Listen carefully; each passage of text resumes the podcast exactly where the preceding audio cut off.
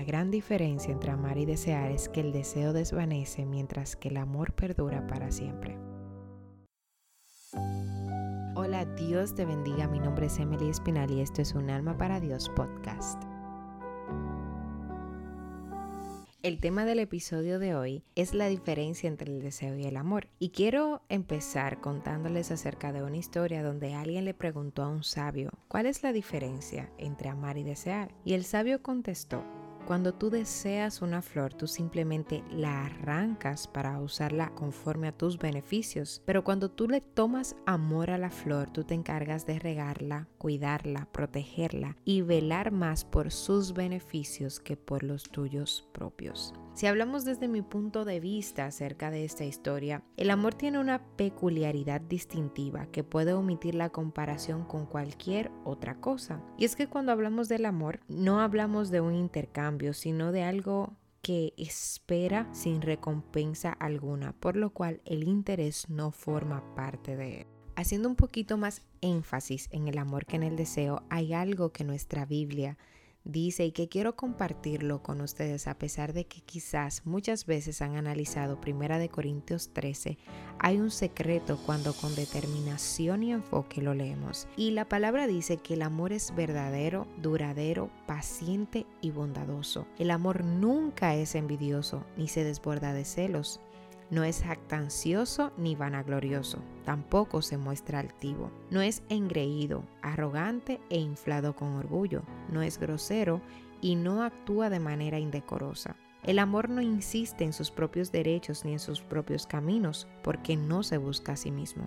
No es quisquilloso, ni irritable, ni resentido. No tiene en cuenta el mal que se le ha hecho. No presta atención a un mal sufrido. No se regocija de la injusticia, sino que se regocija cuando prevalecen la justicia y la verdad. El amor soporta cualquier cosa y todo lo que viene. Está siempre dispuesto a creer lo mejor de cada persona. Sus esperanzas son inmarcesibles en todas las circunstancias y lo soporta todo sin fallecer. El amor nunca falla, nunca se desvanece o se vuelve obsoleto o llega a su fin. Así como mencioné al principio, lo que define y lo que diferencia el amor y el deseo es que el deseo es algo efímero que se desvanece, pero el verdadero amor, el amor que Dios implementó en nuestros corazones, es aquel que perdura para siempre. Ahora sí yo quiero que ahí donde estás tomes unos segunditos para reflexionar si tú realmente estás amando o estás deseando esa relación de amistad que tienes o esa unión familiar que quisieras ver o esa relación con tu cónyuge que necesitas. ¿Es algo de deseo o es algo de amor? Recuerda que el amor lo soporta todo sin desfallecer. Y a veces nosotros por la circunstancia, por las decepciones, por las cosas que vemos que pasan, se nos olvida que hemos sido llamados a amar y no solamente a desear y abortar la misión y el propósito de vida que Dios ha puesto en cada uno de nosotros. Hablando acerca del deseo ahora, pude escudriñar que Dios no tuvo un deseo de la humanidad.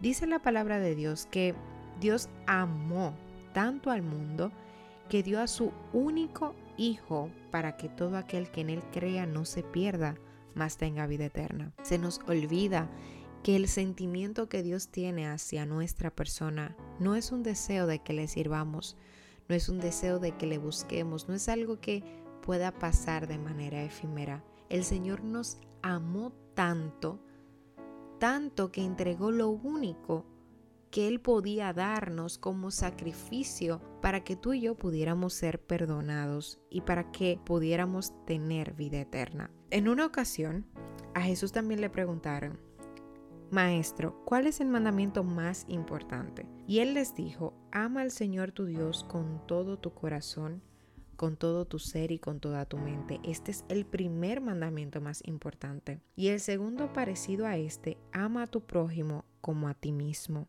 El amor no es algo que simplemente debemos de desarrollarlo con las personas que quizás nos caen bien o con aquellas personas que son más cercanas a nosotros, sino con todo aquel que nos rodea. Y amar tiene que ver con olvidarnos por un momento de las cosas propias que queremos para recordarnos de lo que necesita alguien más.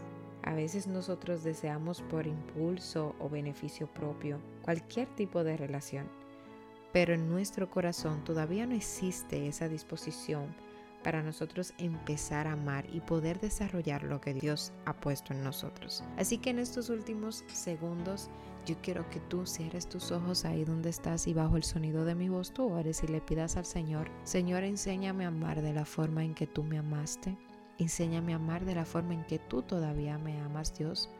Pon un corazón íntegro, bondadoso, fiel, misericordioso, donde sobrepase sobre todas las cosas la fe y el amor.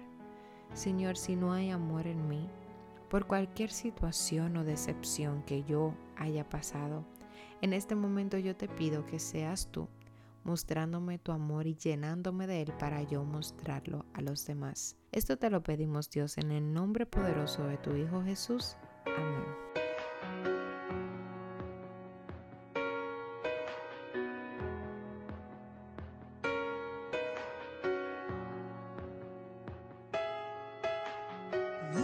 Hacia atrás y veo cómo comencé y cómo tu mano aquí me trajo. Con sinceridad no puedo comprender cómo he logrado mantenerme tanto y no he desmayado.